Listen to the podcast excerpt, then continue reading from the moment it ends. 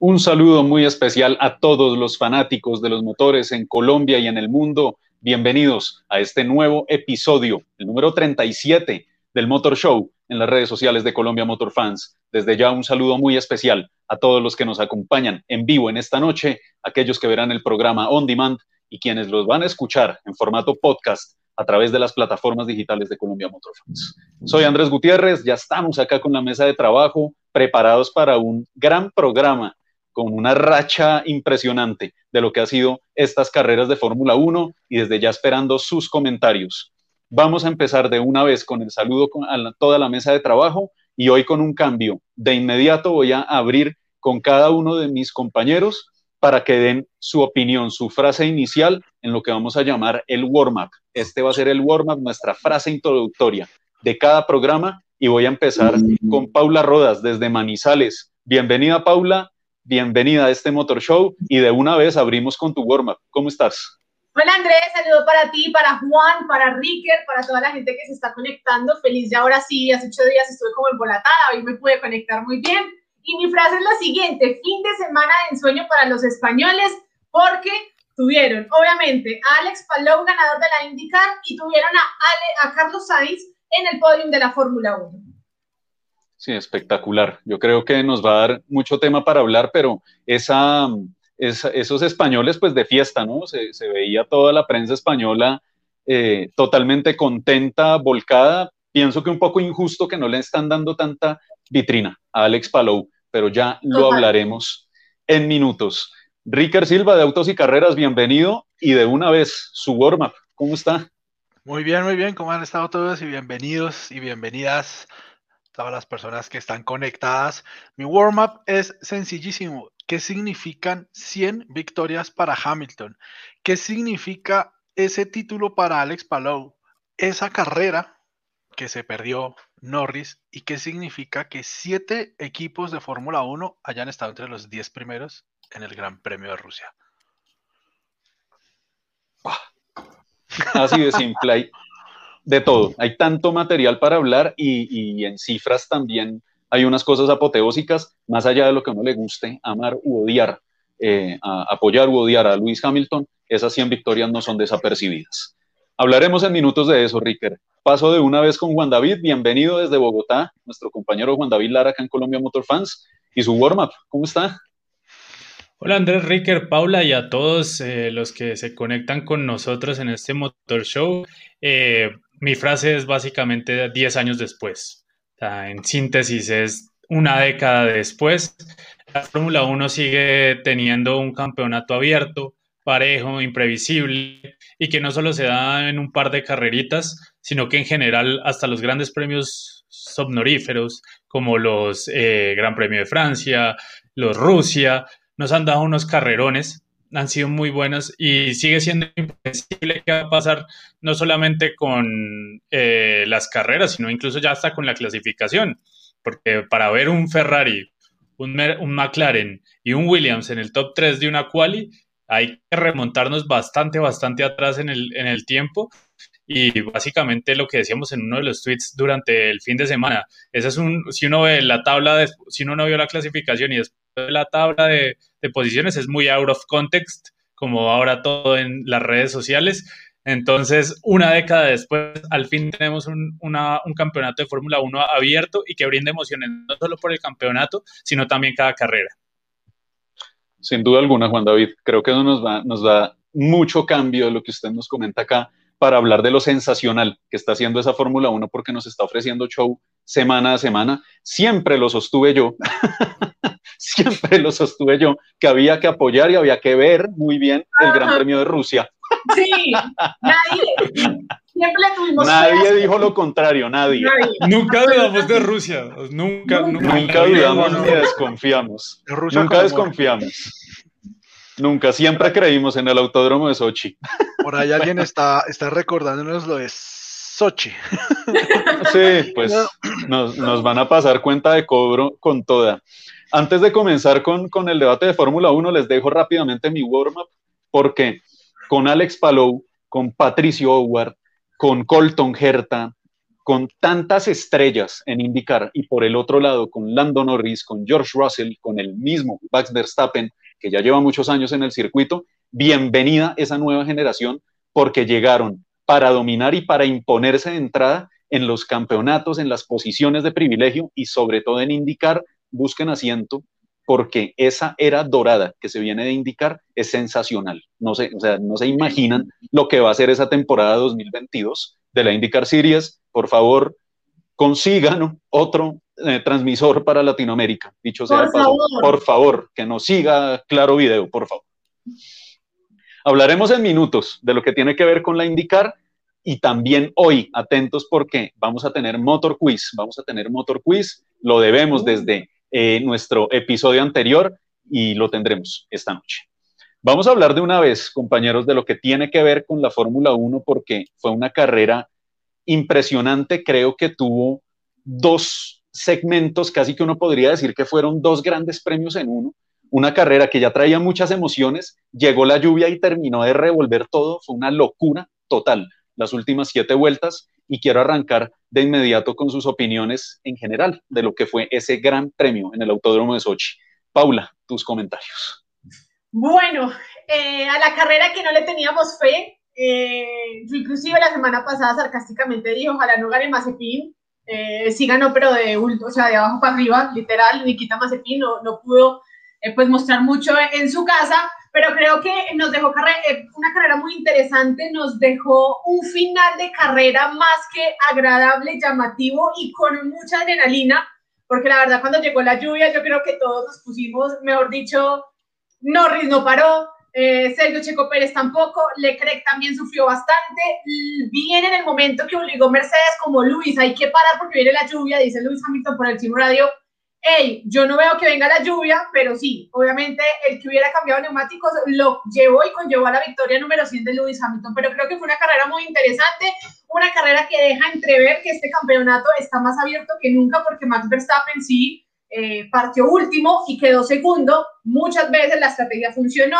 otras veces pues eh, sí tuvo sobrepasos muy buenos, pero creo que lo que vivimos este fin de semana en Sochi es más que llamativo, más que interesante y circuitos que en un momento dado nos dijeron son aburridos, monótonos, pues este año, este 2021, nos están sorprendiendo y nos están dejando tal vez las carreras con más emociones. Así que Sochi se une a esa lista y bueno, yo creo que mucha gente sabe que me encanta Hamilton y estoy feliz por la victoria número 100 de el piloto británico.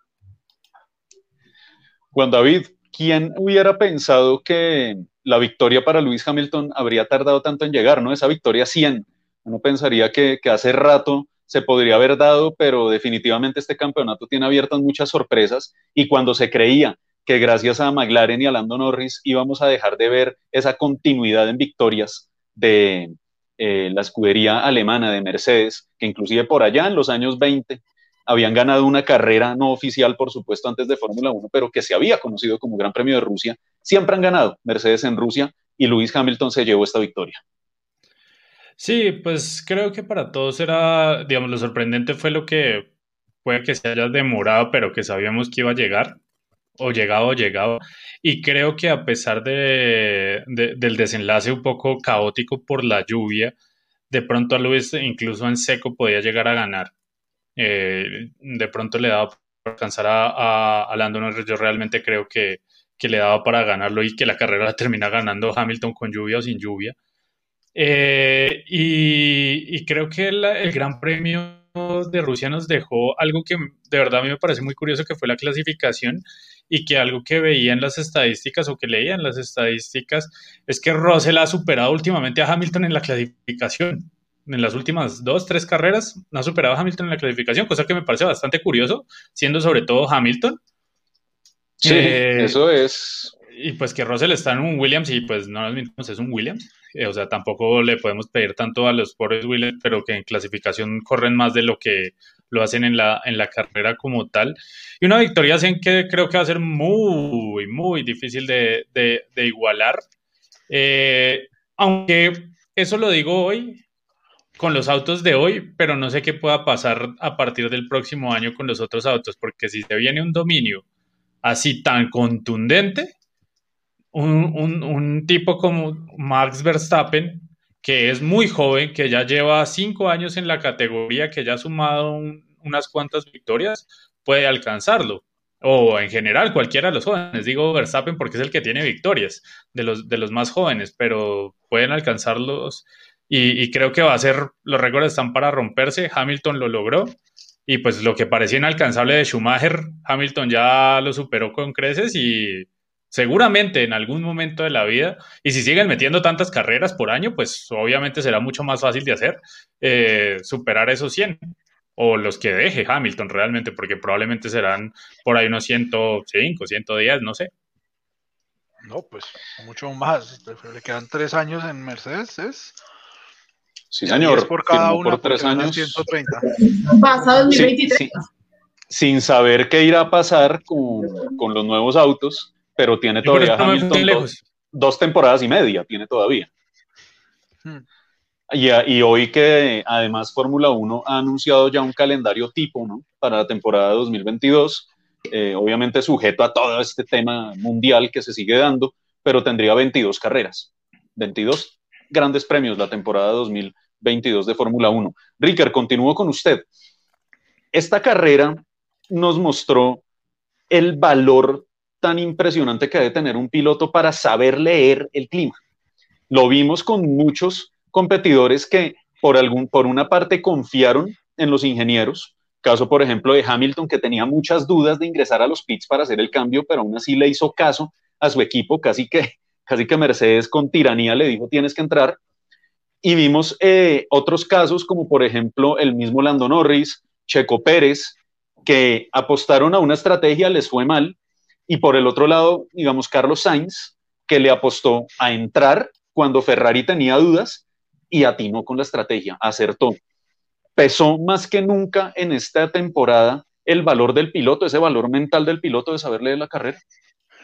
Um, no, no, no voy a contestar eso que pregunta, porque creo que es un tema muy complicado y lo vimos en esta carrera a flor de piel no se nos olvide que el automovilismo es un deporte de equipo. Y aunque uno vea una sola persona encima del carro, hay cientos de personas detrás. O sea, el pit, el pit wall está lleno de gente. En las fábricas, cada equipo tiene a todos los ingenieros conectando, conectados, recibiendo gigas de datos por vuelta, analizando todo lo que está pasando en el carro. Entonces, es cierto que el piloto puede leer, el, piloto puede hacer lo que hizo Norris, decir, no, no, no, yo sigo, porque él puede tomar esos riesgos, claramente, pero él no toma esos riesgos sin el aval del equipo. O sea, cuando él dice, no, yo voy a seguir, es, el equipo también dice, listo, siga. Seidel en las carreras anteriores hizo cosas también muy buenas en, en Monza para cuidar el 1-2 del equipo. Pues a él también le faltó un poquitico de lo mejor para, hacer que Norris entrara y, no perder e, esa, esa carrera. Entonces, sí, claro, es importante, pero es que es trabajo en equipo. O sea, yo no creo que el error haya sido solo de Norris. O sea, fue un error de estrategia de McLaren los que les llevó a perder esa primera carrera para Norris, que habría sido además también una barbaridad. Primero Ricardo y luego Norris. Claramente McLaren está en un momento buenísimo y, y eso que todavía no están ahí. Pero entonces, o sea, si le entiendo bien, entonces el, error de McLaren fue no haberle dado mano dura a Lando Norris para decir tiene que entrar, porque le preguntaron hasta el cansancio y, y, Lando Norris termina diciendo no voy a entrar, no voy a entrar, no voy a entrar, ya con un tono bastante fuerte, recordando un poco a Kimi Raikkonen, por ejemplo. Él dijo, él dijo, no, nos vamos a arriesgar. Y, le salió. Entonces, pues, pues suena, o sea, me parece a mí que suena un poco contradictorio decir que es un error de McLaren cuando el mismo piloto es el que toma la decisión. Por eso yo digo que, que el valor del piloto en esta carrera era más importante que, que en muchas otras competencias porque tenían que decidir ellos mismos estando en la pista. Y ya hablaremos, por ejemplo, de lo que pasó con, con Checo Pérez. Paula, voy contigo porque a pesar de todo eso que ocurrió al final con Lando Norris, fue escogido como el piloto eh, del día. Fue, fue, un nombramiento, fue un nombramiento justo. Voy a empezar por ahí, voy a empezar por ahí, Paula. Sabes que yo digo que para mí fue injusto. O sea, sí, Lando lideró mucho tiempo la carrera, estuvo ahí, pero creo que hubo pilotos que lograron de alguna u otra manera revalidar o por qué no pelear por quedarse con el piloto del día. Por ejemplo, ¿por qué no meter a alguien de Ferrari como un Carlos Sainz ahí? No sé si meter a Max Verstappen, pero podía entrar en, ese, en esa juega, eh, por lo que los venía al puesto número 20 y llegar a la segunda posición, pues también obviamente amerita que tuviera la posibilidad de ser piloto del día. Además, creo que hay varios ahí eh, en el top 10 que, que, de alguna otra manera hicieron un trabajo especial e importante. El mismo Daniel Ricciardo, que fue nefasta la estrategia de McLaren con Daniel Ricciardo, salió del selecto grupo de los 10, volvió a subir y quedó en la cuarta posición. Entonces yo creo que, que, bueno, lo de Lando, yo creo que mucha gente lo midió antes de cometer el error. Yo creo que la gente no midió el error y, y por eso se queda con lo del piloto del día. Sin embargo, creo que lo de Lando le queda de aprendizaje, le queda de aprendizaje, el mismo Lewis Hamilton posterior lo dijo, yo creo que los dos no queríamos entrar, estábamos confiados y seguros de que podíamos llegar al final con estos neumáticos, pero hubo falta de presión por parte del equipo, creo que si lo hubieran obligado, eh, hubiera cambiado mucho la situación y creo que Hamilton también fue casi que obligado a entrar a la zona de pista. Juan David, ¿fue justo o no fue justo el nombramiento de Lando Norris como piloto del día? No, pero ¿cómo se les ocurre si el piloto del día siempre es el que pasa más carros? ¿Cómo no va a ser Verstappen? Pues ese es el argumento general. No. O sea, Max Verstappen. ¿No es eso? O sea, el piloto del día no es el que pasa siempre más carros.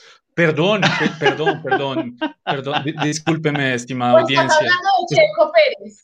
De casualidad. No, no, pe perdón, perdón, es que me confundí, ¿verdad? Que ese argumento solo aplica cuando es checo. Eh, no, pero ya fuera de, de, de bromas, eh, no, para mí, carrerón absurdo, un carrerón absurdo de Fernando Alonso eh, y también un carrerón impresionante de Kimi Raikkonen, que calladito, calladito, sin, sin que lo mostraran como nunca, eh, terminó octavo en un Alfa Romeo y eso es cosa seria, terminar octavo en un Alfa Romeo hay, es, es hay muy que, hay que tenerlas bien puestas y para, para llevar un Alfa Romeo allá. No, y, y, y el, la carrera de Fernando Alonso y el fin de semana en general fue bastante parejito. Sí, Fue muy Raikkonen también viene de COVID, también es cierto. No, pero a mí, a mí particularmente la carrera de Fernando Alonso y en general el fin de semana todo sumado, me parece que para mí era Fernando Alonso, más allá de lo bueno que hizo Lando, que me pareció muy, muy bueno, pero creo que al final, a pesar de que Alonso, con- digamos que tiene esa misma falla de la estrategia, eh, porque se la jugaron, yo creo que ellos, los que se quedaron con las slicks, apostaron a que sí iba a llover, sí se iba a medio mojar, pero que iba a llover suavecito, no que se iba a levantar el spray que se terminó levantando así. O sea, en, en cuestión de segundos se empezó a llover muy duro y, y se empezó a levantar sp- harto spray. No creo que hayan dimensionado que, o sea, yo creo que ellos alcanzaron a pensar que se mojaba un poquito, pero que lo lograban mantener. Y yo creo que eso Ah, desestabilizó, perdón, Andrés, a Lando Norris y al mismo Charles, ¿no? En su momento dado ya fue tan difícil que el mismo spray como que los bloqueaba. eh, definitivamente admiro a Lando, inclusive iban a penalizar, bueno, le tocó ir a hacer un informe porque decían que era zona de pits, que no podían dar una vuelta antes, etcétera, etcétera, pero no pasó más. Además de todo eso, de todo eso, Ricker, voy con usted precisamente para hablarlo porque, aparte de todo, fue también como, como una lucha constante a ver quién le atinaba a la estrategia y quién le atinaba al clima, porque duraron toda la carrera desde la vuelta previa diciendo, viene la lluvia en cinco minutos, viene la lluvia en diez minutos, ya está lloviendo acá al ladito, es mejor dicho, el radar estaba marcadísimo y cuando ya se creyó que la lluvia no iba a llegar, empezó a barajar nuevamente con ese diluvio. Yo personalmente le aplaudo a pilotos como Lando Norris, inclusive como Checo Pérez, le aplaudo el hecho de que se la jugaron a tratar de llegar al final pensando en que, claro, el clima no lo controla nadie y que podía de pronto darles un muy buen resultado, sobre todo a Lando Norris, porque ya se la había jugado, se la tenía que jugar. Lewis Hamilton le había hecho la undercut y si entraba a los pits, pues como mínimo, o sea, terminaba segundo, no la iba a ganar la carrera. Ricker, Perdón, ¿para usted perdón, fue perdón. justo? Perdón, pero los No. servicios meteorológicos del Fórmula 1 y los que subcontratan los equipos no le atinan a nada. Pero, pero son terribles, o sea, es peor que el IDEAM. Idea ruso. No, no, no, pero es peor que el IDEAM. O sea, y, y no solamente por Rusia. O sea, llevo escuchando del va a llover en cinco minutos hace años. Desde hace años.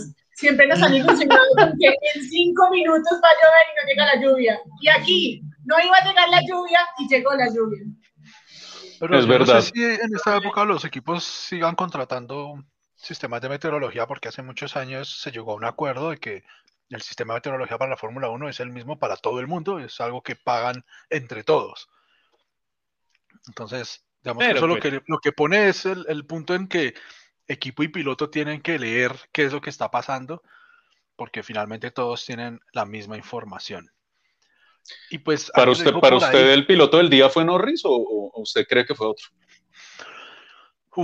es que es muy difícil, pero yo no estoy descontento con que haya sido Norris, me parece que hizo una carrera fabulosa.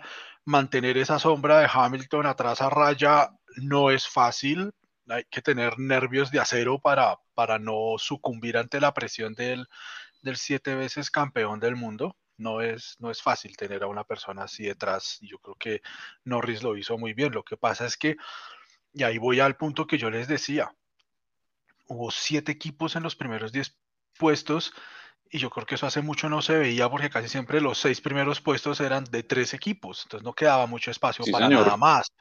Ese es un datazo. Vimos a George Russell poner su carro tercero, poner un Williams tercero, el otro arrancó 14, algo así. O sea, brillante.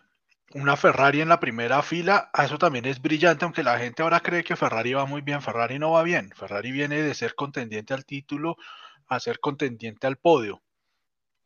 Y eso en Además que venimos, venimos, recordando, ¿no? Lo decíamos desde el fin de semana y lo hablábamos nosotros eh, preparando el programa, pues el significado de volver a ver en, esa, en, esa, en ese lote de adelante en la grilla a Ferrari, McLaren y Williams, ¿no? Había que volverse hasta los tiempos de Montoya para ver una grilla con, ese, con esos tres nombres de equipo adelante.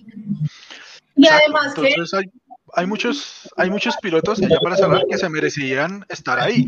Max Verstappen largó a último, llega a segundo, pues eso es un carrerón también, es para quitarse el sombrero, para haberle dado un premio. Lo que hizo Norris, incluso lo que hizo Ricardo, de, o sea, el tipo sufrió todo y dejó el carro bien puesto, sobrevivió. Además, que yo creo que hay algo importante con Williams, ¿no? Y es que eh, la cuarta carrera consecutiva de John Russell sumando puntos, así sea un punto.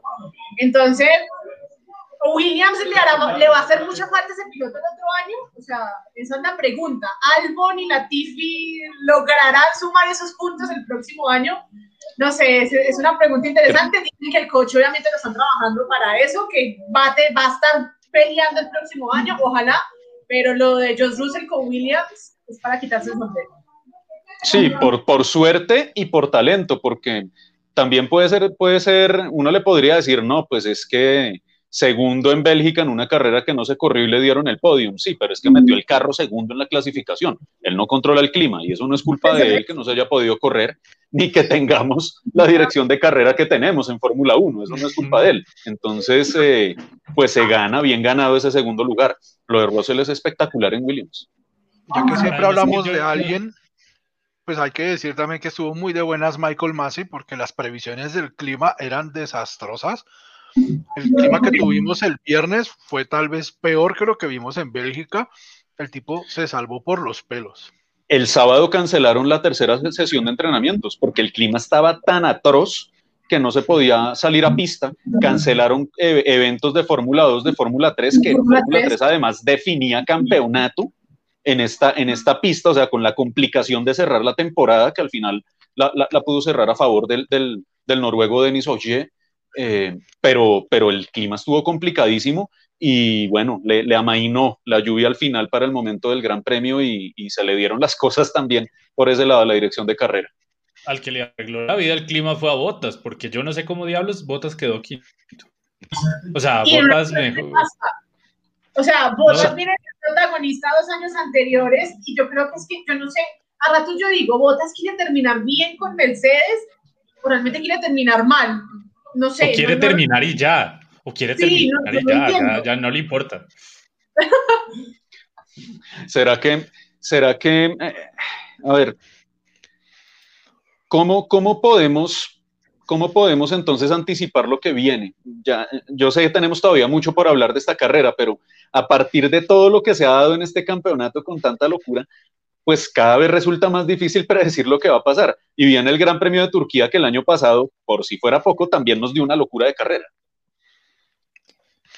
Pues yo aprovecho ahí a meter la cucharada. Creo lo que dijo Juanda al comienzo del programa es genial porque estamos ante una temporada de Fórmula 1 completamente impredecible en este momento. Y creo que eso era algo que venía buscando la Fórmula 1 hace décadas también.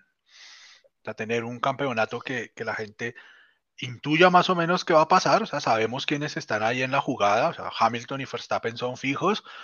Pero estas intromisiones de, de, McLaren, de Renault, de, de, Ferrari, de vez en cuando que le suena la flauta, pues hacen que el campeonato tenga una, una apariencia fantástica, fabulosa. Creo que a comienzo de año les decíamos, si hay un año en el que ustedes se van a volver aficionados al automovilismo, es este. Este es el año que hay que ver Fórmula 1 y volverse a enamorar del deporte. Y creo que eso es lo que estamos viendo. El hecho de que haya siete equipos diferentes en las diez primeras posiciones de este Gran Premio, para mí, la lectura que yo hago es que los equipos de abajo, o sea, los que no son Mercedes, Ferrari y Red Bull, que eran los que venían dominando, han hecho un progreso muy fuerte. Ferrari ha bajado, obviamente, gracias a Matías, pero McLaren viene mejorando, Renault viene mejorando, Williams viene mejorando, o sea, no podemos decir que Williams es el peor equipo, o sea, ya hay, otros dos que están peor. Con todo y todo, Kimi Raikkonen metió al, al Alfa Romeo ahí en la, en, la, en la movida en esta carrera. Entonces eso quiere decir que las diferencias se están acortando. Y que a lo mejor eso que decíamos también hace unos episodios, que la Fórmula 1 no era tan atractiva, pueda llegar a cambiar pronto, en un, año o un par de años. Lo dije ayer en, el episodio que grabé del podcast, me dan miedo las, los cambios que vienen para el próximo año porque pueden llegarse a tirar este, este momento tan parejo de la Fórmula 1. Ojalá no sea así. Hay que esperar qué ocurre con ese cambio. Tal cual. razón. Esa es una, esa es una, como entre comillas, preocupación que yo tengo de. Esta, esta, esta situación de este año es anómala en cierta medida, por lo que el otro año hay tantos cambios en cuanto a reglamento, en cuanto a autos y en cuanto a todo. Entonces, no sé si, no sé si llegar a pensar que este, esta temporada 2021 puede ser un paréntesis, unas comillas muy grandes porque todos estaban pensando un poco más en lo que se viene que en esta misma. Claro, ahora, o sea, inicialmente, recién inició la temporada, ese era el pensamiento obvio, o sea, miremos a ver qué pasa esta temporada y lo que salga, pues saldrá, pero enfoquémonos es en, lo que viene. Pero ya cuando se empezaron a dar cuenta de que, oiga, esta temporada podemos hacer cosas, esta temporada estamos eh, funcionando, o sea, por ejemplo, equipos que realmente yo creo que antes de de las primeras cinco carreras no tenían, o sea, yo creo que hay que ser conscientes de, lo, a lo que uno está, que no tenían ni la más mínima esperanza de, saber qué, iba a pasar con ellos como un Ferrari peleando el tercer puesto. Pues digamos que ahí hay cosas. Un, Williams con tantos puntos, o sea, son 23, pero para un Williams eso es más de los últimos tres años. Eso, eso es un botín que no sumaron en cuatro años.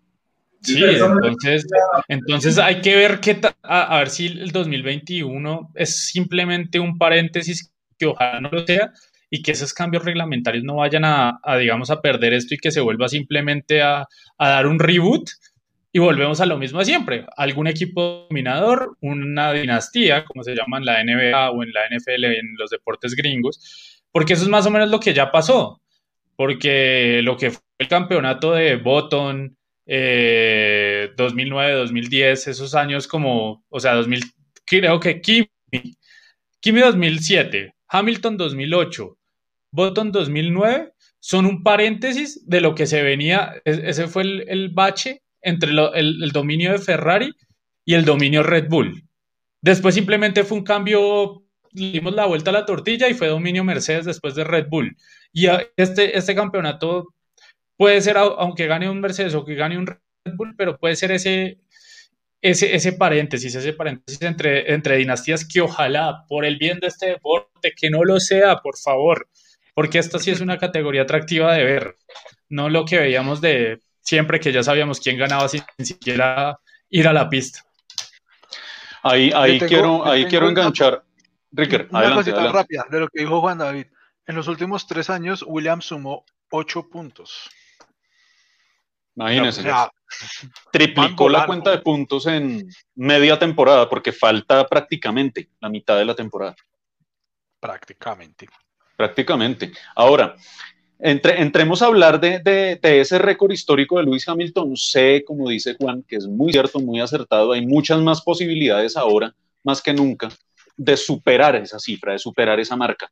Pero decir como muchos comentarios hay por allí en redes, porque las redes son así, decir que esas 100 carreras de Lewis Hamilton han sido porque siempre tuvo el mejor carro, porque no tenía ningún rival, porque, mejor dicho, se las encontró, pues me parece que es eh, subestimar de una, de una manera exagerada el talento que hay que tener para igual subirse 100 veces a lo más alto del podium, así uno tenga el mejor carro de la grilla.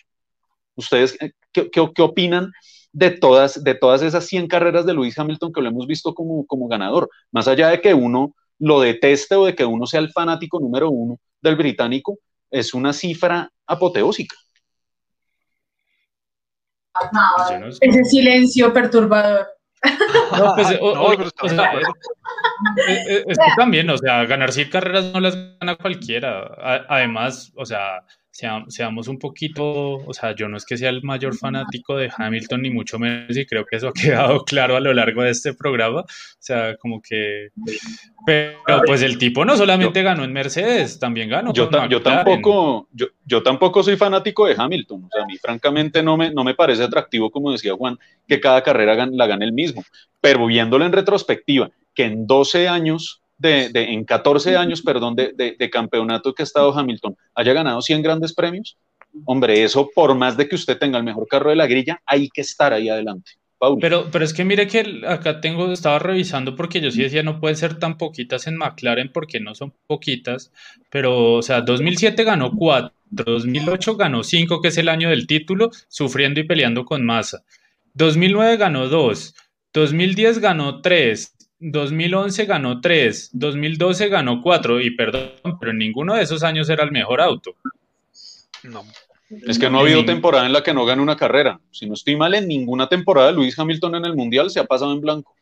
La peor que le fue fue la del 2013, la primera en Mercedes, que ganó solo una carrera. Imagínese. De ahí, de ahí, para acá, doble cifra en todas. Doble cifra en todas. Doble dígito en, todo, doble dígito en todas las carreras. Excepto la 2017. Pues a ver, yo, yo que hablo de Hamilton.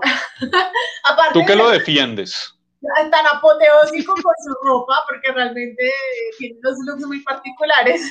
Ah, no, no, no, esto no es Fashion Police, acá sí que entró el diablo y escoja, porque no somos eh, Fashion Police. sí vea, yo. Pero, pero yo creo que lo de Hamilton, eh, aparte obviamente de ser, como muchos lo dicen, como muy prepotente, muy egocéntrico, creerse el mejor, y yo creo que en parte también el éxito de Lewis Hamilton ha sido eh, obviamente eh, poder de alguna u otra manera tener ese, ese, ¿cómo decirlo? Como ese pensamiento de, venga, que yo voy a ser el mejor. Y soy el mejor y me creo el cuento. Y yo creo que eso es lo que le ha servido a él. Yo creo que es uno de los de la parrilla con la parte mental mucho más fuerte, donde no lo vemos caerse tan fácil como si lo logran hacer otros pilotos. Yo creo que lo de Hamilton es, es interesante, es un piloto que vino también para romper récords, eh, deja atrás a Michael Schumacher, deja atrás a Ayrton Senna, muchos pilotos, y bueno, hay que ver quién se anima a romper ahora lo de Lewis Hamilton. Sin embargo, no todo es coche, también hay talento, y por más de que tengas el mejor coche, también tienes que demostrar, y Hamilton ha demostrado en muchas carreras que puede eh, ganar, eh, independientemente de, que las cosas muchas veces a veces le salgan de control, pero puede y logra de alguna u otra manera remontar y quedarse con la victoria o por lo menos lograr el podio. Y lo hizo en 2020 y 2021 demostrado en algunas. Es que es, que es impresionante, o sea, yo, yo, yo, creo que eso también vale la pena dejarlo claro porque sí, es cierto, es un piloto de amores y odios, a veces más odios que, que, cualquier otra cosa, pero, pero hay que estar ahí, hay que estar siempre constante ahí, dando el máximo rendimiento y, marcando la pauta para luchar por un octavo título, porque afortunadamente, como lo decía Juan, pues pasamos eh, durante esta temporada de creer que ese octavo título ya para esta época debía estar ya finiquitado, sellado, a tener una pelea en la cual, hey, bueno, puede que este año no sea el del octavo. Entonces, eso de todas maneras abre un gran campeonato. Y eso me da pie también para hablar rápidamente del dúo de Red Bull. Max Verstappen remontando, aprovechando y leyendo bien la estrategia junto con su equipo. Y por el otro lado, Checo Pérez en una confusión en el radio que yo francamente no, o sea, sigo sin entender todavía cuál fue el enredo que tuvieron con el ingeniero, porque el ingeniero le decía una cosa, eh, Checo devolvía con una pregunta, como que nunca hubo una directriz clara de ninguno de los dos lados sobre si entrar o no entrar, y al final pues se quedó metido en esa confusión de la lluvia Checo. Era como una llamada, de, era como un chat de WhatsApp, cuando uno pelea con alguien, ¿no? pelea con alguien, Qué gran comparación. Estuvo muy fina, muy fina. De todas formas, es muy difícil leer las Así se lean bien las carreras. Una cosa es decir, listo, hay que cambiar las ruedas. La otra es saber cuándo, en qué momento. Y pues finalmente, una vuelta más son dos minutos más que se le da a la lluvia o de arreciar o, de bajar. Es muy difícil leerlas. O sea, yo creo que siempre, siempre en estos casos sale, sale a flote un poco la suerte, obviamente, lo que decía alguien es muy cierto, fácilmente la lluvia pudo haberse mantenido así y Lando Norris venía manejando increíblemente bien con el piso mojado. O sea, ya cuando Norris pierde el carro es porque es que en verdad ya las condiciones eran insostenibles para, nadie. Atroces, atroces. No sé cómo, no sé cómo Fernando Alonso, hago el paréntesis, no sé cómo Fernando Alonso pudo manejarlo en esas condiciones, que fue espectacular lo que hizo el español. Pero, pero pues, duro también. Volviendo, volviendo al tema de, Checo Pérez, pues cómo habrá sido del calibre de la confusión que vean la encuesta que nosotros sacamos. O sea, 50% de la gente dice arriesgaron y no salió, ok, pero el otro 50% no, no sabe todavía si fue un tema de responsabilidad de Checo que no supo qué hacer o de los ingenieros en el pitbull que no le dieron la orden que tenía que hacer. Así es, difícil. Es que yo creo que en el grupo, en el equipo no lo quieren. No, no. pero, al parecer en ningún equipo lo quieren, porque el mismo carretazo me lo echaron en McLaren. No, pero, pero eso, eso dejémoselo a James Rodríguez, perdón, eso dejémoselo a James Rodríguez en el fútbol, por allá que Calvo, no sé, tantas y fue tantas que no lo tiene en cuenta y el técnico no lo quiere. Sí, eso, eso es allá. Eso aquí yo creo que no aplica. No, pero, pero, pero es que además, o sea, hay que ser hay que ser un poco sincero, o sea, más allá de lo que pase con la estrategia y sobre todo al final, porque yo creo que la estrategia que le hicieron a Checo fue mala en general, antes de que lloviera, en seco ya estaba mala la estrategia, eh, cosa que también él ayuda, porque también esto viene de problemas de que clasifica terriblemente mal. Uy, pero es que, es que no le ayuda, eso no le ayuda. Clasifica terriblemente mal en todas las carreras, porque últimamente o sea, clasifica horrible en todas las carreras, cosa que no le ayuda. Entonces les toca variar la estrategia. Y la estrategia, la estrategia además le sale, o sea, la hacen con las patas. Y, pues, pues hermano, también además los mecánicos eh, no colaboran porque para los peores pero eso sí, hay que ser justos. No solamente es a Checo al que no le ayuda, porque a Richardo la parada fue terrible.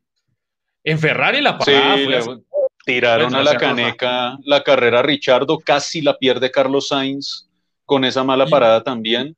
O sea, y en general. Leclerc también.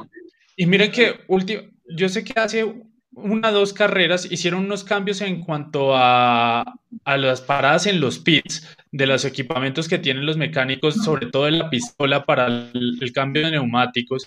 Y más o menos en sus últimas carreras es que más problemas se han venido presentando en distintos equipos en las paradas en pits. Es donde más tiempo pierden. esos cambios, esos cambios en los pits, uno, o sea, para reducir tiempos, no sé qué, para la seguridad, carreta. pero, fueron peor. Ustedes no se han dado cuenta que Red Bull en las dos últimas carreras tiene paradas nefastas de 3.5, 4 segundos cuando se demoraban 1.8, 1.7, eh, Red Bull hasta le está yendo mal en la parada en zona de pits. Verstappen y Sergio Checo Pérez sufren un poco esa, ese, ese tema. Sí, porque a Verstappen ya le pasó, le pasó la carrera anterior. anterior. Sí, la carrera pasada le, le, pasó lo mismo. Y, y, y, miren que, o sea, que realmente, o sea, si Checo largara mejor, las cosas serían un poquito más fáciles, hermano. Pero si no larga bien, pues ¿qué le hacemos? O sea, igual estas cosas en los pits pueden pasar. Y lo, al final, pues, o sea, esa confusión y todas esas cosas pasan, pero, hombre, es que de verdad, o sea, yo, yo sigo insistiendo, o sea, hasta Valtteri que, o sea, de verdad no hizo nada, nada, nada, pero es que no, hizo, no puso ni la más mínima resistencia en toda la carrera, o sea, el tipo estaba para llegar 14 cagado de la risa, pero, pero relajado, o sea, Valtteri iba así. Que lo pusieron, que lo pusieron para, para defender, a, para bloquear a Verstappen y el bloqueo le duró tres vueltas. No pudo hacer más.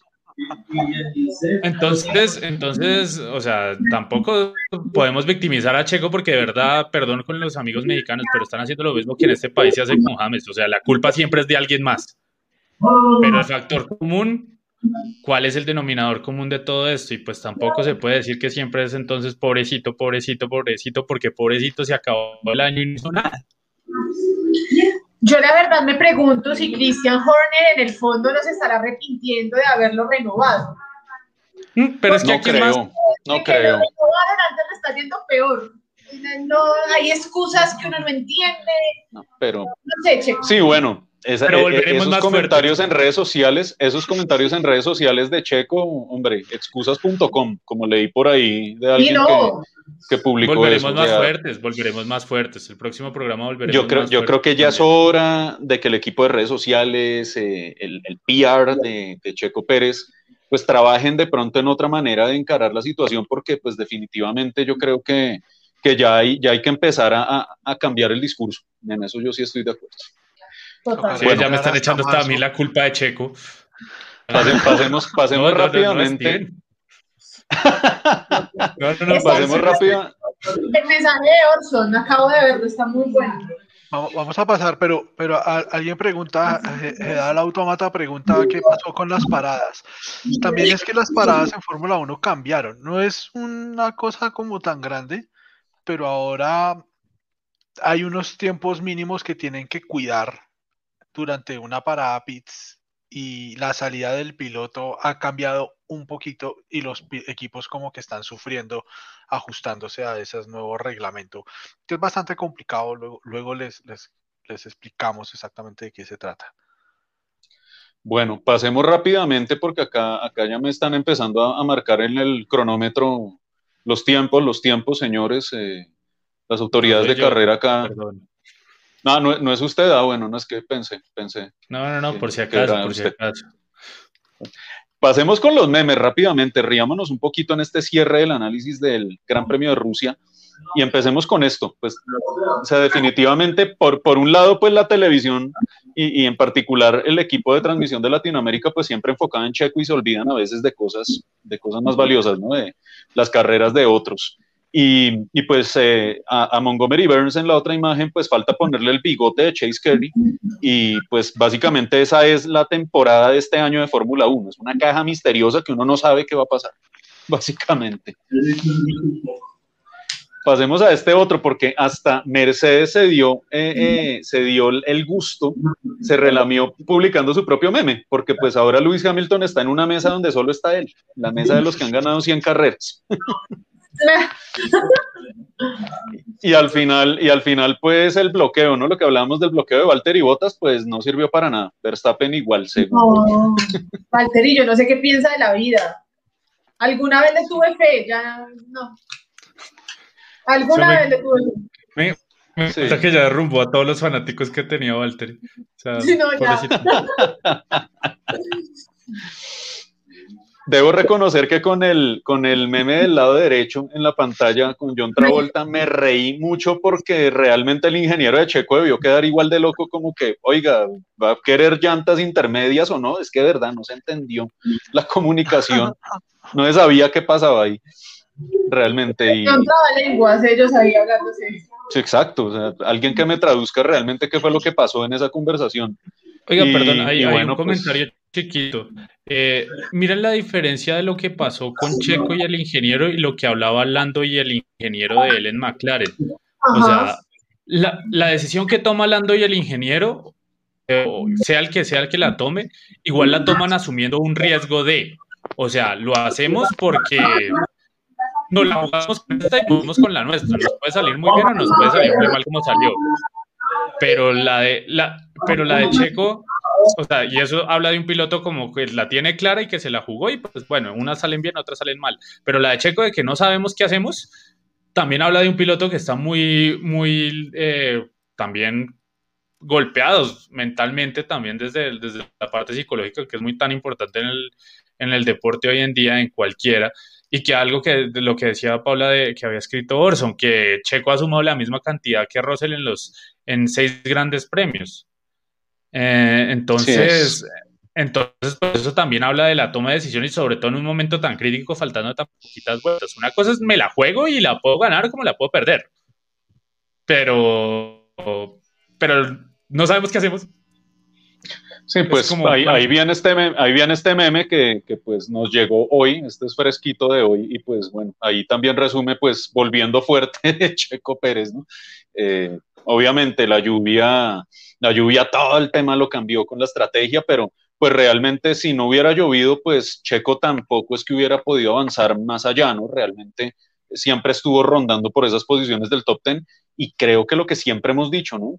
Eh, Checo mal, mal, mal, mal, debería estar peleando un cuarto lugar, un top 5 con ese carro, con el mejor carro de la grilla y siendo pues el segundo piloto. Creo que tenemos claro que es el segundo piloto. Debería estar siendo cuarto, siendo quinto, peleando allá adelante, pero, pero cada vez es más recurrente que está, que está más atrás. Y larga mal. Y larga mal. Bueno, señores, eh, hemos pasado así de todo por este Gran Premio de Rusia, es que nos dejó verdad material que podríamos hacer un motor show de tres horas, pero ya la semana pasada fue hora y cuarenta y no quiero superar ese récord, la verdad. Eh, vamos a pasar rápidamente. Vamos a pasar rápidamente a hablar del otro gran tema que nos dejó este fin de semana, porque la IndyCar Series nos coronó a su nuevo campeón y aquí Paula Rodas cobra por ventanilla, celebra desde Manizales porque Alex Palou. Lo escucharon primero acá en el Motor Show, gracias a, Paula Rodas. Alex Palou, campeón, el primer hispanohablante desde Juan Pablo Montoya en el 99. Oigan, yo estoy feliz porque yo siempre le metí la ficha a Alex Palou, le, tuve una fe, no me parece que es un pilotazo. Eh, y bueno, se logra llevar la Indy muy joven también. Alex tiene 23 años eh, logra algo eh, importante, es el primer español en lograr una victoria en la Indy, en lograr un título en la Indy. Y, creo que comparto mucho lo que decía Andrés eh, y que yo creo que se enmarca mucho lo que vamos a hablar, ¿no? La época dorada que se viene, los jóvenes que se vienen a tomar no solo la Fórmula 1, sino también la IndyCar. Y yo creo que la Indy el próximo año, los próximos dos años, los jóvenes nos van a dar mucho de qué hablar. Patricio Howard, hay que decirlo, tuvo una temporada magnífica, cosas por corregir, obviamente, y yo creo que también se perfila para ser un próximo campeón. Ya tiene inclusive los, los puntos suficientes para la superlicencia y llegar a la máxima categoría. Ojalá no tome la decisión algún día de llegar a la Fórmula 1. Creo que la Indy es más agradecida con los pilotos y creo que lo ha demostrado con Romain Grosjean y el mismo Marcus Ericsson. Ricker, usted estoy seguro que se vio toda la carrera, como, como lo hice yo de principio a fin, este Gran Premio de Long Beach dejó muchas, muchas enseñanzas de lo que será la próxima temporada de, de IndyCar, porque se recuperó Colton Herta durante la temporada. Empezaron muy mal con el equipo de Michael Andretti, pero sumó tres victorias y es serio candidato para ganar el próximo año el título. ¿Cómo lo ve usted? Pues es un remate de temporada fantástico de Colton Herta. Además, logra también su, segundo triunfo, su triunfo ahí en, en Laguna Seca igual que su padre. Eso, digamos que si hay un piloto que hay que tenerlo en la mira para el próximo año es Colton Herta. Eh, lo de Alex Palou es pues de quitarse el sombrero. Y una cosa, o sea, estoy de acuerdo en todo lo que han dicho, pero hay una cosa también que es bueno verla. Alex Palou solo ganó tres carreras de las 17. Y, y con él solamente Herta ganó tantas carreras. Eso quiere decir que también es una, temporada súper cerrada. no es como en Fórmula 1 que el que es campeón gana media una, docena de carreras o algo así. 10 carreras, sí. Sí, se mete 10 carreras de 20. Pues aquí fueron 17 carreras en todo el año y tres victorias le alcanzó para ganar la IndyCar. Hay que ser además muy, muy constante y creo que Alex Palou fue esa la, la clave. estar ahí, hacer buenas, buenas carreras semana tras semana y que en este caso es semana tras semana porque es un campeonato además muy cortico, en cuestión de siete meses sale toda la temporada, es muy pesado para ellos, para equipos y, y pilotos. Yo creo que lo que se viene para el próximo año, además con este cambio que anunciaron hace apenas unas horas, Simon Page nos deja a Penske y se va a correr con el Mayor Shank al lado de Helio Castroneves. Helio Castroneves, otro, lo, estuvo corriendo súper bien en Long Beach, la clasificación genial.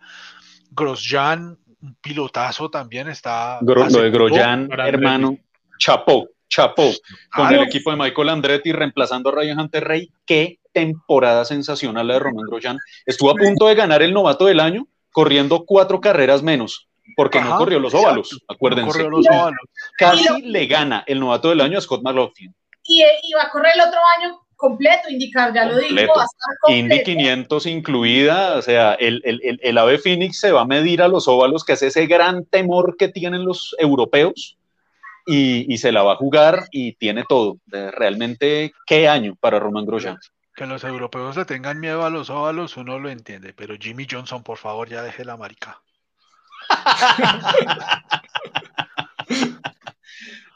Señor, señor, ¿qué es ese lenguaje, por favor? Una bandera, una bandera blanquinegra para usted, hágame el favor. Voy a ponerle el pito, ahorita les paso el, el, el, MP, el MP3 del pito. sí, está, sin duda, es, es, o sea, realmente lo de Jimmy Johnson ya, ya yo creo que el mismo patrocinador se lo va a exigir porque sería una, un tema espectacular verlo corriendo en la Ya hizo las pruebas, ya hizo pruebas. Ya hizo pruebas, está preparado ya para los óvalos. Ahora, usted hablaba de las victorias, de lo necesario para que un piloto fuese campeón este año en indicar. Alex Palou ganó tres carreras, las mismas victorias que sumó Colton Herta. Dos victorias para Marcus Ericsson, para Patricio Ower, para Joseph Newgarden una para Scott Dixon y una para Will Power. O sea, fíjese que más allá de que Joseph Newgarden es un bicampeón de la categoría relativamente joven, Marcus Ericsson es nuevo en la categoría. O sea, los que ganaron la mayor cantidad de carreras son todos nuevos o jóvenes en la categoría. Esa nueva generación de la que yo hablaba de la IndyCar. Ya Scott Dixon sigue peleando campeonato, Will Power eh, como que ahí va, y Helio Castroneves pues que es un viejo zorro y ganó la Indy 500, pero los jóvenes se apropiaron del campeonato. Lo mejor que puede pasar. Pues a este Will Power es que ese noveno lugar le costó sangre, sudor y lágrimas. Sacó sangre, sudor y lágrimas y ahora va a ser el piloto titular, el más veterano en el equipo Penske con la salida de Simon Pagano. Así es. Espectacular. Y al, al, otro lado, pues que tenemos las estadísticas, ¿no? Esa mesa de campeones de Chip Ganassi con Juan Pablo Montoya ahí en esa mesa, Juan David. No, mire, quería, quería mencionar algo que sí me parece bastante particular y que lo habían tocado ustedes en el programa anterior, que en España no levantaba la misma, o sea, no, la misma expectativa, la, la, definición del campeonato de indicar y lo que pudiera pasar con, con Palau. Y eh, estuve leyendo la crónica escrita bastante, de forma bastante bueno, o sea, está muy bien escrita de Oriol Piedmont en el diario El País. Piedmont es el, editor global de, Motorsport, también es, trabaja en El País. Gran periodista.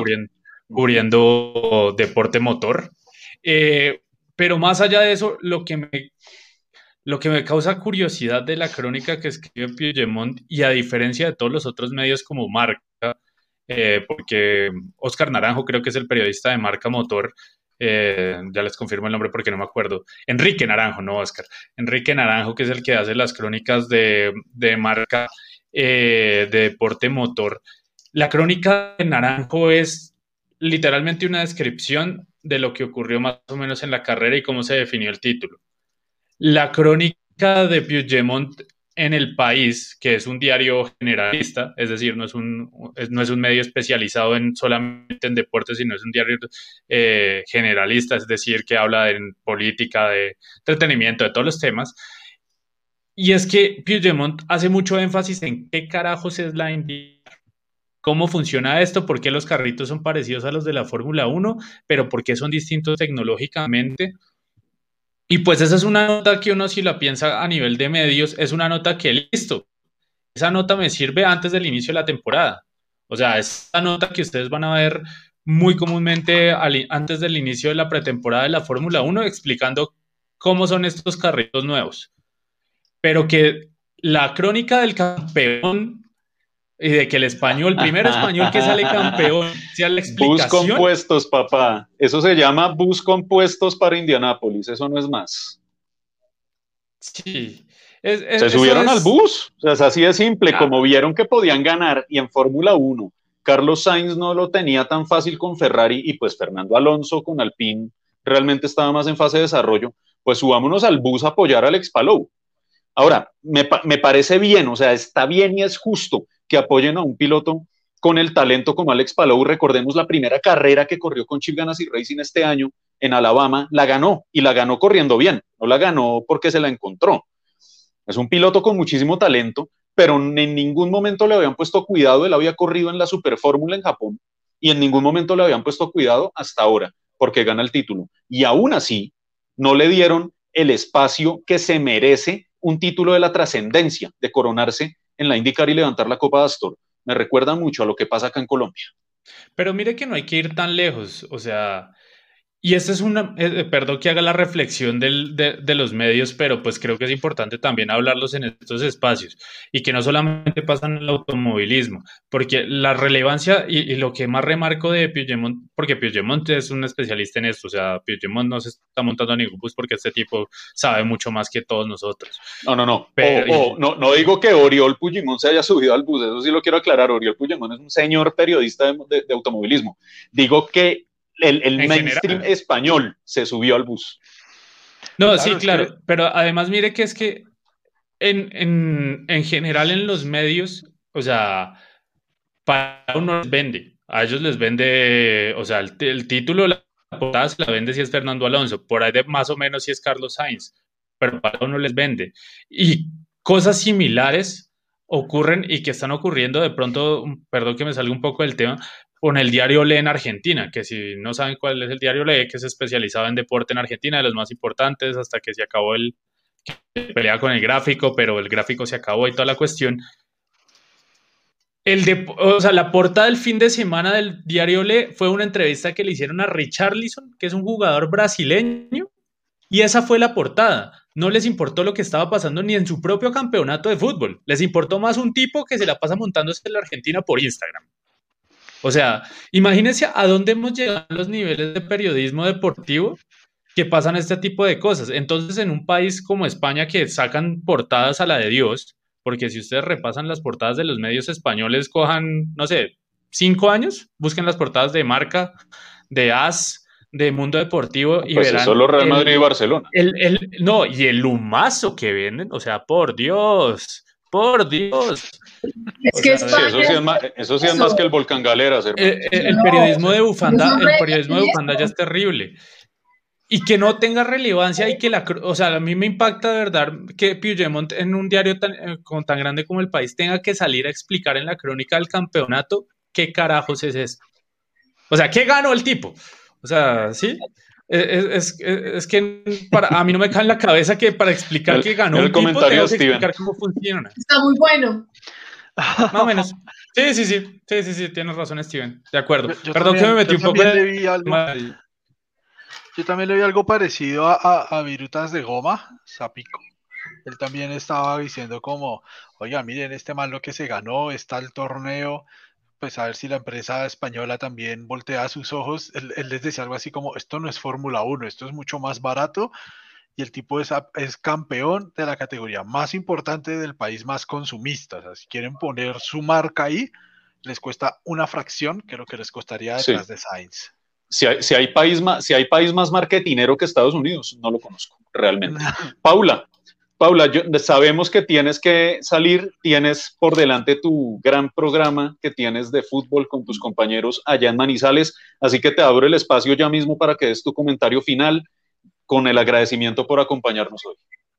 Bueno, no, yo me voy contenta por lo vivido este fin de semana, tanto en la Indy como en la Fórmula 1. Creo que tuvimos carreras muy emocionantes. Eh, salí a cobrar por Alex Palou, siempre le tuve fe a Alex, al piloto español, ahí nos, nos devolvió como tenía que ser. Y bueno, esperar lo que va a ser el 2022. Creo que viene una época dorada eh, buena para los pilotos jóvenes, creo que viene una época en la que ellos eh, van a crecer y, van a dejar claro que, que, vienen a pisar fuerte, que vienen por grandes cosas y que ya los veteranos, los experimentados, pues tienen que estar diciendo adiós y, y pues ya verlos a ellos, pero desde otro lado. Así que nos veremos el próximo lunes. Eh, el 10 de octubre vuelve la Fórmula 1, estaremos en el Gran Premio de Turquía, vamos a ver cómo nos recibe Turquía, ojalá también sea una carrera emocionante y podamos ver también un podio loco, ojalá. Pero nos vemos el próximo lunes para hablar de automovilismo, porque la NASCAR sigue también en Estados Unidos. Hay mucho todavía por definir y es espectacular. Gracias, Paula. Gracias por tu volvió a ganar la que tenía que ganar. También volvió a ganar la que tenía que ganar. Paula, nos estamos viendo la próxima semana. Gracias por estar acá con nosotros. Y nosotros seguimos acá en el Motor Show. Todavía no se vayan porque tenemos todavía mucho tema de qué hablar de lo que tiene que ver con la, eh, el TC2000 colombiano. Oscar Tunjo, que ya terminó también su temporada y se viene el Motor Quiz, así que todavía acompáñennos. Eh, Ricker, usted nos hablaba de eso que tiene que ver con, con ese cambio generacional con esos nuevos pilotos que están abriéndole campo a, esa nueva generación. Y Colton Herta es uno de los que enarbola esa bandera, además siendo norteamericano, es quizás el, que más apoyo podría recibir de esa fanaticada local de indicar. ¿Qué otro? ¿Usted cree que el, año entrante pueda repetirse esa pelea de Patricio Howard ahora con McLaren, McLaren como estructura firmemente establecida en la indicar? Hay que recordar también que Patricio Ward fue campeón de la Indy Lights y le ganó justamente a Colton Herta ese año. Sí, pero, pero pues no todo, no todos son resultados en el deporte y ahí tuvieron varios problemas. Patricio Ward, si alguno tiene memoria y se acuerda, él después de eso estuvo compitiendo con Red Bull Racing en la Superfórmula japonesa, con más pena que gloria, pero igual es un pilotazo. Yo no sé, uno no sabe qué es lo que va a pasar, pero si tiene que pasar algo, ojalá sea eso, o sea, repetir esa, esa pelea y que sea un, campeonato a tres bandas con Palou, Patricio Ward y Colton Herta, pues eso sería fantástico. Y, hay, y ahí metidos los novatos no novatos como Ericsson, Grosjean, McLaughlin, ojalá Jimmy Johnson tenga una mejor temporada el próximo año. Están todos los ingredientes para no despegarse del televisor o, no, mentira, sí. Gracias. No despegarse del streaming pirata como nos tocó este año. No despegarse del guiño guiño. no despegarse del guiño guiño. Sí, tal cual. Está, está para alquilar balcón, en serio, la próxima temporada. Es una embarrada que tengamos que esperar seis meses todavía a que comience. Quiero cerrar. Una cosa buena, vamos a ir a Indianápolis este próximo año y qué berraquera poder hablar con Grosjean. Sería maravilloso, sería espectacular. Y precisamente con eso quiero cerrar. Le quiero dar el cambio a Juan David para cerrar con eso. Román Grosjean ahora entra a una, a una de las casas fuertes de la IndyCar. Es como si lo hubiera contratado Ferrari o Mercedes o Red Bull en la Fórmula 1. ¿Usted para qué cree que está Román Grosjean el próximo año en IndyCar, Juan David? Pues mire, yo creo que Román Grosjean en el, nos sorprendió no, no tanto creo que por el, o sea, el talento que creo que ya se conocía a pesar de, los autos que tuvo en Fórmula 1, pero en los inicios de Lotus creo que se, se veía que Grosjean era buen piloto con unos autos horribles y después le quitaron toda la confianza del mundo. Eh, y que, pero sobre todo que en esta primera temporada haya mostrado los resultados que mostró después de lo que le pasó en Bahrein, muestra una recuperación y una fortaleza mental eh, y pues obviamente también física para, para sobreponerse a esas cosas y tener la temporada que tuvo. Ahora, ya con una estructura mucho más robusta como es Andretti, pues esperar de, Grosjean y, y, verlo, porque ahora viene como esa segunda etapa que va a ser la, la de los óvalos, de cómo va a sortear los óvalos, que yo creo que ha aprendido, así sea desde, no corriéndolos, pero desde afuera, ha aprendido mucho de cómo funcionan o sea, yo creo que Grosjean esa parte sí la tenía más allá de lo que le hubiera dicho a la esposa, lo que le hubiera prometido a la esposa de no correrlos. Eh, tenía esa, ese todavía era el miedo. Eh, ahí todavía existía ese miedo que probablemente en un circuito no.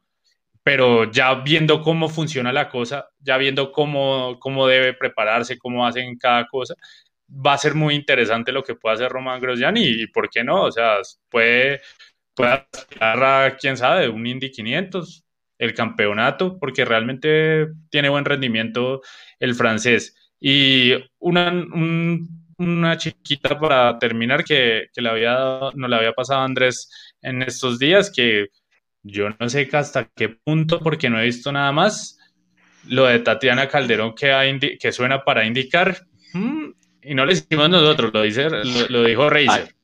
Hay, un rumor muy importante de Razer.com, que es un medio supremamente creíble en Estados Unidos, así que algo allí se puede dar, ¿no? Algo allí se puede dar, habría que esperar, pero digamos que están los contactos comerciales para darse. Eh, sí. Hay que esperar si se da. Hay una ventaja con indicar, y es que no depende de esa famosa superlicencia ni de esos puntos. Tienes el equipo y demuestras cierto talento para que indicar no te vete, caso Milcaduno, por ejemplo, eh, pues puedes entrar, puedes entrar y puedes correr tranquilamente. O caso Francesco Dracone, ¿se acuerdan este piloto que le decían Pierno Doyuna? Algo así. ese nombre. Algo así. Francesco Dracone, el famoso pierno Doyuna. Algún día tendremos que hablar de eso, de esos pilotos nefastos en el automovilismo. Vamos a pasar rápidamente, señores, 9 y 10 de la, noche. De la no, noche. No, hermano, hermano, esto ya está muy largo. esto ya está muy largo. Vamos a pasar rápidamente. Tenemos motor quiz, no se vayan, pero vamos a pasar rápidamente a escuchar las declaraciones de Oscar Tunjo porque el caleño terminó lo que se podría decir como la mitad de, su campeonato, el GT World Challenge, que se divide en carreras cortas y carreras de duración. Las carreras cortas, la Sprint Cup, terminó este fin de semana en el circuito Ricardo Tormo de Valencia y Tunjo finalizó con su equipo en el cuarto lugar del campeonato de la categoría Cyber Cup. Hace un balance el caleño de lo que fue esta última fecha, donde realmente pues se esperaba que pudieran pelear por una victoria. Desafortunadamente arrancaron en la pole de su categoría, terceros en la general, pero en esa primera carrera quedaron afuera y en la segunda se subieron al podium, pero no les alcanzó para pelear el título de la Silver Cup. Aquí están las declaraciones de Oscar Tungo. Bueno, terminamos el fin de semana eh, última carrera del GT Challenge Sprint aquí en Valencia. La primera carrera donde partíamos en la pole de la categoría, lastimosamente eh, tuvimos un contacto donde me estrellaron por detrás y lastimosamente no pude terminar la carrera. Eh, luego la segunda carrera logramos un podio importante, lastimosamente los puntos no nos dieron para estar en el podio del campeonato, pero seguimos aprendiendo, trabajando para las próximas oportunidades. Ojalá el próximo año llegamos con proyectos mucho más fuertes y recargados de energía para luchar por el título. Ahí está, Oscar Tunjo haciendo un balance. Todavía le falta terminar el campeonato de las carreras largas, las carreras de resistencia, porque son tres horas que le faltan de carrera en Barcelona, en el circuito de Cataluña. Eh, si no estoy mal, es este fin de semana que viene, si no es el siguiente, la verdad no tengo la fecha presente en este momento, pero, pero cierra un año Tunjo en el que pues estuvo más cerca en los podiums y, y bueno, sigue avanzando. Creo que es el camino natural, como ya lo hemos hablado en anteriores ocasiones. Vamos a seguir rápidamente ahora con el TC2000 porque también hay que hablar de lo que ocurrió acá en Colombia. Quinta fecha de la temporada, volvió el campeonato del TC2000 a Tocancipá con más de 100 carros entre sus cuatro categorías en pista y a pesar de que tuvieron ese incendio tan, tan famoso, tan recordado, donde perdieron su automóvil insignia, el Autostock Team con Camilo Forero volvieron a ganar con un nuevo auto, con su número, manteniendo todas las eh, chances de pelear por el título, se volvieron a poner al frente y ganaron nuevamente este fin de semana, la quinta fecha. Acá tenemos declaraciones de Camilo Forero desde el Autódromo de Tocancipá. Hola, un saludo para todos, eh, muy contentos con el resultado del día de hoy. Nos llevamos la victoria en dos de las tres carreras, en los tres cortes de, eh, de puntos. Eh, una carrera muy dura porque faltando 20 minutos se me comenzó a dañar la caja, me quedé sin quinta, faltando 20 minutos, me estaba quedando sin clutch, eh, la cuarta me comenzó a fallar faltando tres vueltas, entonces iba, iba apretando mucho, llevaba el carro al limitador, ya iba súper recalentado, porque también veía que el Mini venía muy, venía muy cerca. Eh, afortunadamente pues nos llevamos este triunfo, el Mini en la última vuelta me alcanzó a tocar, inclusive saliendo a la recta, fue un, un, final de carrera pues muy cerrado, pero agradecido con todo el equipo este nuevo auto que tenemos pues desde el desenlace de la carrera pasada que se nos quemó el carro. Eh, tenemos el mismo motor, la misma caja de cambios, eh, solo una plataforma diferente, un chasis diferente, pero pues, muy contentos con el trabajo del equipo, poner a punto el carro de nuevo y nos llevamos a este primer lugar de nuevo para Pereira. Un saludo. Increíble ver que con nuevo carro, con los ajustes que hay que hacer y siguen ganando. Ese Autostock Team definitivamente es el estandarte de, de rendimiento acá en Colombia, aunque están muy de cerca, ¿no? Peleándose con, con Mecafaz, con Julián Jaramillo y con eh, Nicolás Leighton y con el equipo Volvo. Así que está muy peleado el tema del TC2000 acá en Colombia. Bueno, señores, así llegamos al final de un eh, motor show bastante movidito, bastante movidito este motor show de hoy. Les doy espacio rápidamente a ustedes para su comentario final, Juan David. Eh, no, simplemente un dático, un a modo noticioso, eh, luto en el motociclismo mundial por eh, la muerte de Dimberta Viñales, primo de Maverick Viñales, de 15 años, que murió en un accidente este, este fin de semana en Jerez, en el Super Sport 300, que es la categoría de, ascenso al, al Superbike. Murió en un accidente con un choque con otros tres pilotos.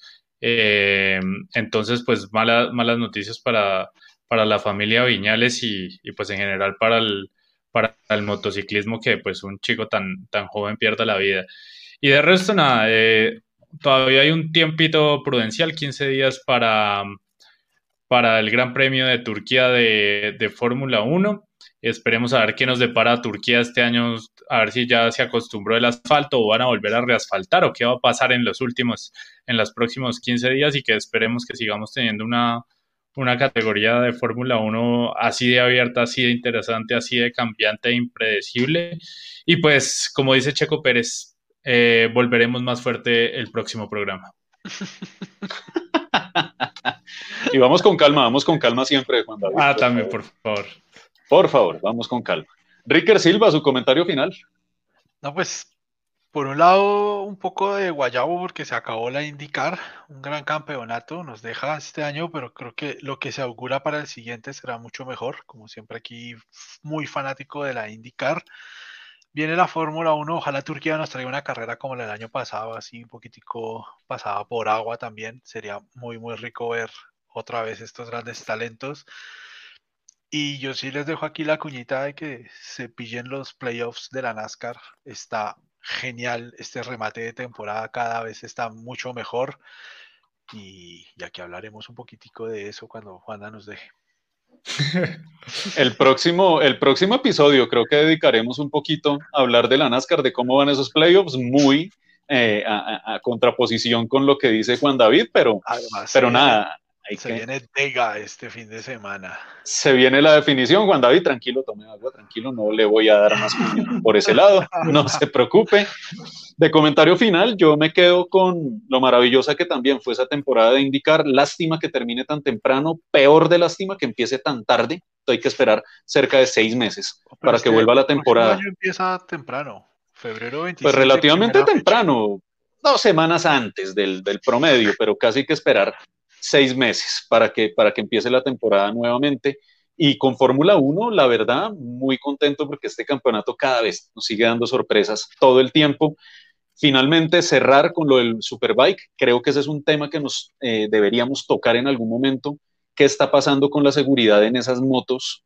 Sobre todo en las categorías inferiores, están teniendo muchos accidentes. ¿Hasta qué punto la paridad de la competencia está desencadenando esos riesgos? Porque han habido muchos accidentes y fatalidades en los últimos años. Y eso, de todas formas, es muy triste. Bueno, llegamos al final. Gracias a todos por acompañarnos. Síganos en nuestras redes sociales. Aquí tienen las redes de Colombia Motor Fans en pantalla también. Visiten nuestra página web y nos encontramos la próxima semana con más Motor Show. A nombre de Juan David Lara desde Bogotá, de Ricker Silva de Autos y Carreras también desde Bogotá, Paula Rodas desde Manizales que se nos fue unos minutos antes soy Andrés Gutiérrez. Gracias por acompañarnos y nos vemos el próximo lunes, 8 de la noche, acá en las redes de Colombia Motor Fans con más debate, polémica y análisis en el Motor Show.